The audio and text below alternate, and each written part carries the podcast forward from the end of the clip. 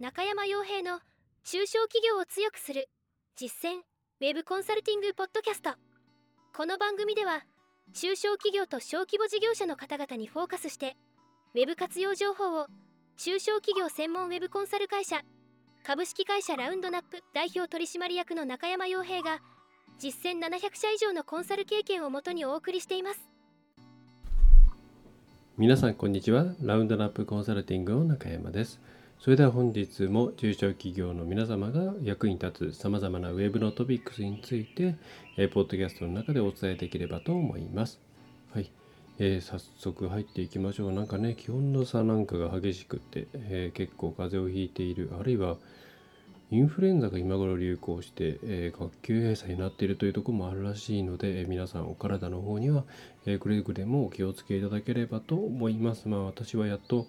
やっと花粉が減ってきたので、えー、ついにマスクを外せるかななんていうふうに思っているところではありますが、まあ、その話を聞くと、うん、なかなかねまたちょっと悩ましい部分ではありますが、えー、まあその話はさておき今回も話を、えー、ポッドキャストを続けていきましょうというところですね。はい。で今回は、まあ、世の中今そうですね最も熱いトピックスの一つは、やはり、まあ、チャット GPT はじめとした AI のことだと思うんですけれども、まあ、それについてこう大きな流れとかそういうところを話していてもですねまあまあ1週間1ヶ月だったら、えー、いろいろ潮目が変わってきたりとか新しいツールが出てきたりもね、まあ、うさんくさいものもあるんですけれども、えー、しますので、えー、今回はそうではなくて特に SEO にた、えー、携わる方にとっては気になるポイントではないかというところについてフォーカスしていきたいと思います。まあ、具体的には、え、キーワードえー、選びとかキーワード調査ですね。えー、それを、えー、チャット GPT というものは、まあ、そもそも行うことができるのかあるいは行えるのであれば一体どういう使い方をしなければいけないのか、えー、そして何に気をつけなくてはいけないのかというところについてお伝えできればというふうに思っております。でまず、まあ、チャット GPT って何ですかというところの方はですね少しもう触っていただいたり、まあえー、バージョンの3.5ですね3の方であれば無料で使えますので、まあ、触っていただくなりいろいろ検索をしていただく必要があ,、まあ、あるかと思います、まあ、使わないというのは今のもうこれからの時代ありえない、ですから、まあ、ただ SEO 以外にもさまざまな使い方もちろんありますし、まあむしろそっちの方が大きいんじゃないかなと思うんですけれどもね、えー、ちょっとそこの部分はなので省略をさせていただきます。で、今回はあくまでキーワード調査に、えー、ね、どういうふうに使っていけば良いのかというところに焦点を当てたいと思います。で、まず、まずですね、よく勘違いされる、うん、部分として、お伝えしておきたいことが、えー、検索数とかあとはキーワード難易度とかいろんなそういうものを出せますよっていうような、えー、でしょうね、えー、情報とかうん発言みたいなものを、まあ、まだ SNS 中心に見るんですけれども、えー、基本的にこれは、えー、無理です。はい、えー、もちろん数字は出てきます。えキーワードの月間検索数だったり、キーワードディフィカルティだったりとか、そういったものの数字は出てくるんですけれども、まあ、ほぼほぼ正確性はないと考えて、えください。で、これは別に、あの、私云々で言っているわけではなくて、うーんとですね、まあ、いろいろな情報源も私も一応当たってはみたんですけれども、あの、まあ、インアキュレシー、まあ、要するに、正確性に戻るというところがもう共通見解なので、えー、なんかですねその数字を見ておおこれで簡単にね検索数がバーッと出せるようになったよとかキーワードの難易度を判断できるようになったよとかですね、えー、そういったことは、えー、ないというふうにまず考えていただければと思います。でまあどういうことかというと、えー、ですねまあ、そもそもこのチャット GPT のような、まあえー、っとですね、モデルっていうのは、まあ、いろいろ言われていますけどもそれらしい答えを返す、えー、まあ、正確に言えばある文章の後に何どんな言葉が続くかとかこの文章の周りにはどういう言葉っていうのが、えー、概念とかっていうのがつながっているのかとか、えそういうものをものすごくですね大量にしかもうん精緻に、えー、情報を詰め込みでそれをもとにデータをですね、えー、出せるような、まあ、アルゴリズムではないんですけれども、えー、作りをしているんですね。なので依頼すれば基本的に何でも出してくれるんですね。そのそもそもチャット GPT 側で禁止されているような例えば暴力につながるものとか犯罪につながるようなものとかまあ、そういったものをハッキングするやり方なんかもねあったりはしますけれどもさておいてそういうものでなければ何かしらの答えを絶対返すんですね。でなのでキーワード検索数なども何かしらのそれっぽいものを返そうとするんですね。でなのでまあなんかこう例えばキーワード検索数とかそのキあるキーワードに関する検索数とかのね目安の記事とかってたくさんあるじゃないですか。まあ、そうすると、まあ、大体これに関してはこれぐらいの桁数でこういう見せ方をするみたいなものその辺は学習するわけなんですけれどももちろんですね外部データを引けるわけではないのでチャット GPT にしてもですね、えー、Bing の方でやったとしても、まあ、あるいは NIVA AI とかそして Google の Bard とかですね何を使ったところで出ないんですね。も原理的に出ないんです。で可能性があるとすればチャット GPT がプラグインをねの機能を出しましたからそこにプラグインの形で何らかの SEO ツールまああるいはぜ、まあ、ありえないとは思いますけれども Google がキーワードツールをつなげるようなことがあれば、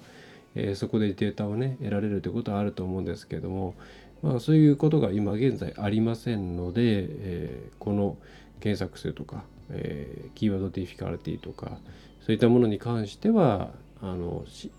うん何でしょうね、えー、やらない方がいいと思います。変な先入観が入ってしまうと思いますので、はい。えー、というのがまず、うん、ちょっと注意喚起というところですね。でじゃあキーワードツールとして使えないかというとうんと言い方難しいんですけれどもうん、できれば普通のキーワードツールを使っちゃった方がいいと思います。で、それは、えー、まあ、いわゆるその Google の広告のキーワードツールということでもいいですし、まあ、あるいはいわゆる SEO 系のツールですよね、えー、いろいろなところが出しています。海外で言えば一番シェアが今大きいのは AHREF ですかね。で、あとは SEM ラッシュ。SEO、えー、パワースイート、モズ、えー、っと、シストリックスとかかな。まあ、あと、まあ、そういうの、ランクトラッカーとか、いろいろありますけれども、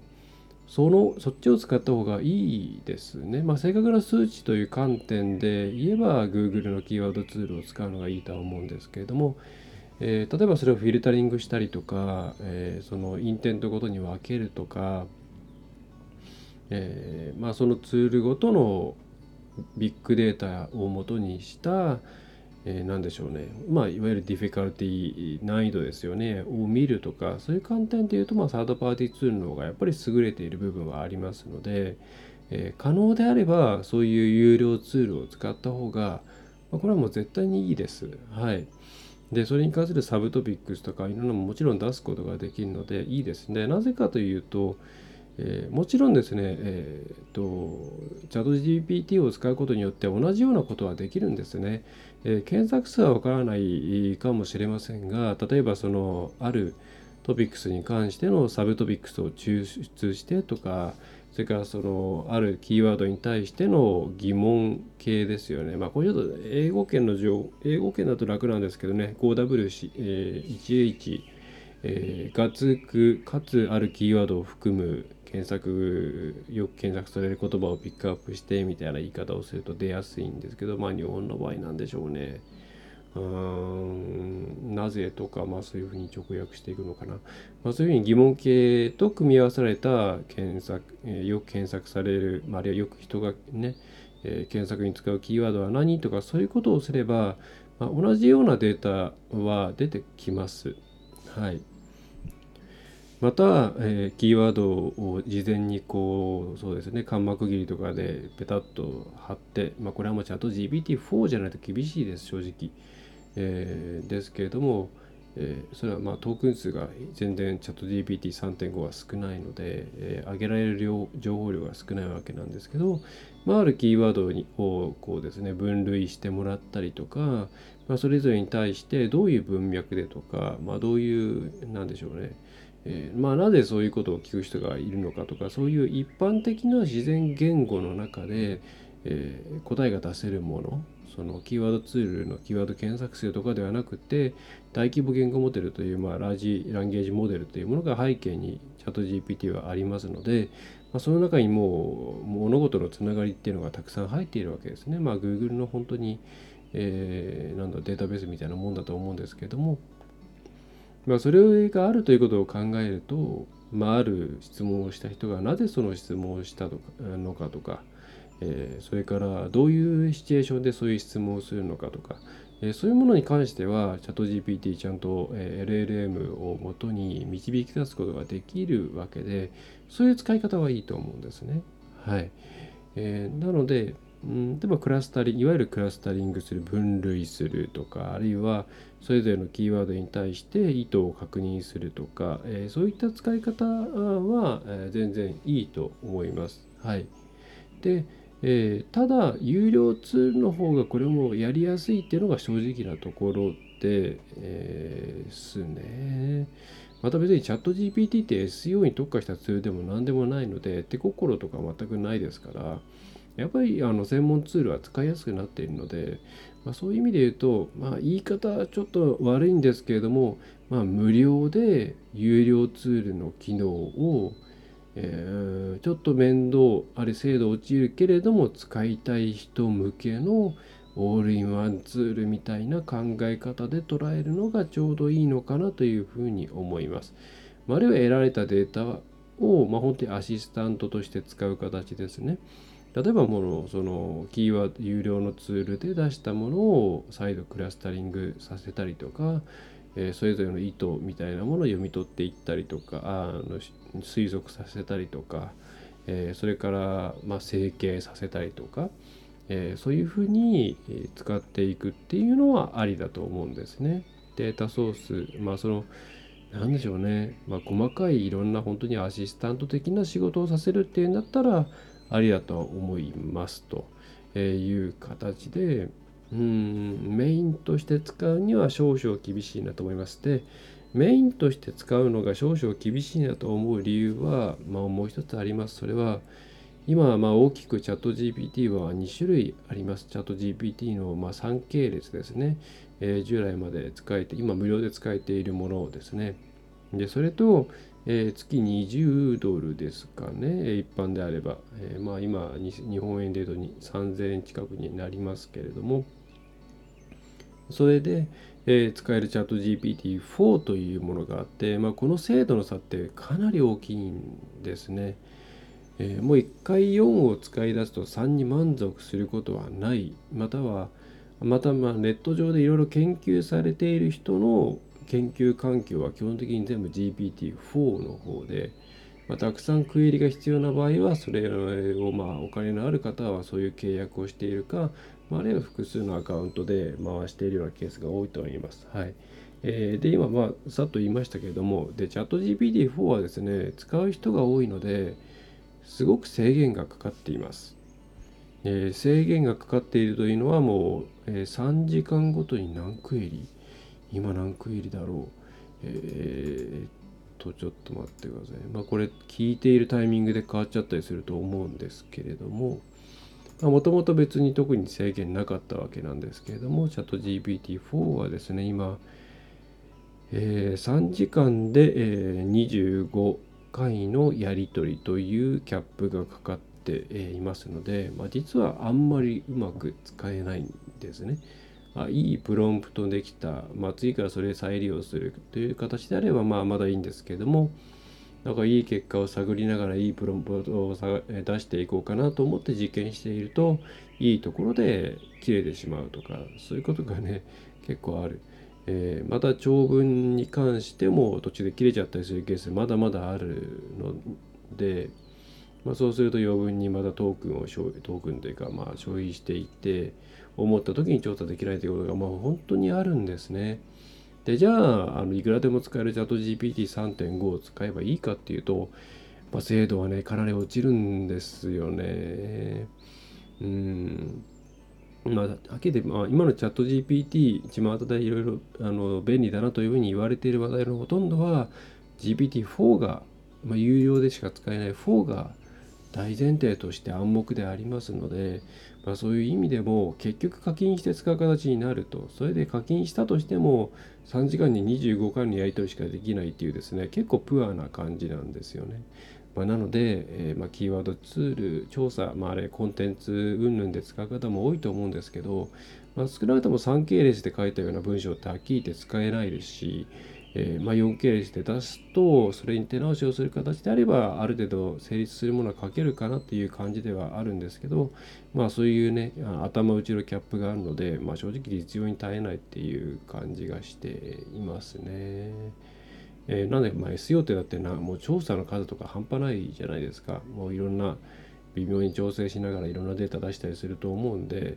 だからそれをストアしておく仕組みっていうものもないですから結局トータルで言ったら一番安いのは何でしょうね、えー、パワースイートとかですかね。あれ年計ですごい安いんですよね。2万3万あの安売りしてる時とかに買うとめちゃめちゃ安いんですけどまあそれがいいかな、まあ、まあ、じわじわ上がってきてしまった A1 レフス。えー、はまあ精度高いですし機能的にも良いですのでやっぱりいいですよね。であとは SEM ラッシュもいいと思います。シストリックスとか、まあ、あといろいろ周辺でいろいろいいツールあります。えー、まあ、そういったものを使った方が結局楽なんじゃないかなと思うのが正直なところではありますね。はい。えー、ということで、チャット GPT に関しては整理します。まず、キーワード調査とか、そういうものに関して、あキーワードの検索数とか、ディフィカルティとか、え、そういうものに関しての調査はできない、え、それっぽい数字を出してくるだけなので全く信用できないと思ってください。で使うとしたらアシスタント的な役割、え、キーワードのクラスタリングをしたり、意図を抽出したりとか、サブトピックスを出していくとか、そういう使い方ならありだと思います。え、ただ、そういう使い方も含めて、え、チャット GPT3 系列だと精度はかなり落ちます。チャット GPT4 の方が、まあ、暗黙の前提になってます。そして4は3時間で25回のやり取りという制限があるにもかかわらず月間で20ドルします。はい。とすると、まあ、どれぐらいね、そこに予算をつぎ込めるのかっていうケースにもよりますけれども、まあ、ミニマム月1万5000円とか、えぐらいからどこもあると思うんで有料のツールを使う、まあ、あるいは一時ソースとして、まあ、Google 広告使ってる方であれば Google 広告のキーワードアドバイスキーワードツールを元にして自分で、まあ、それを元にチャット GPT にいろいろねまあ、3系列でもいいので、えー、こねくり回してもらうような感じが、まあ、いいのかなというふうに思います。はい。えー、ということで今回はチャット GPT をキーワードツールの代わりとして使えるのかというところでした。えー、もちろんですね、チャット GPT 自体はまあ汎用的に様々なことに使えますので、自分の個数をね、開けるアシスタントとして非常に優秀です。まあ、なのでそれで自分の時間を空けてその分で売り上げを作れる作業をして、まあ、それで別のツールを使うみたいなそういうサイクルを作っていくというのが本来の役割だと思いますんで、えそういう方向で考えていただくと一番いいのかなというふうに思います。はいえそれでは今回は以上になります。え何かこういうことを扱ってほしいとか、えー、そういったものがございましたら、ぜひ、ポッドキャストの質問フォームなどから送っていただければ幸いです。あるいは、ラウンドラップウェブコンサルティングのホームページの問い合わせフォームの方から、えー、っとですね、えー、っと、なんだ、えー、偽名、偽名とかニックネームでも構いませんので送っていただければですね、まあ、内容によりますけれどもお答え、えー、取り扱いをさせていただきます。えそれでは今回も最後までお聴きいただきましてありがとうございました。中小企業のウェブ活用をサポートしております。ラウンドナップウェブコンサルティングの中山がお送りいたしました。また次回もよろしくお願いいたします。今回の内容はいかがでしたでしょうか？ぜひご質問やご感想をラウンドナップコンサルティングのポッドキャスト質問フォームからお寄せください。お待ちしております。またホームページにてたくさんの情報を配信していますのでぜひブログ、メールマガジン、郵送ニュースレターや各種資料 PDF もご覧ください。この世からウェブを活用できない会社をゼロにするを理念とする株式会社ラウンドナップがお送りいたしました。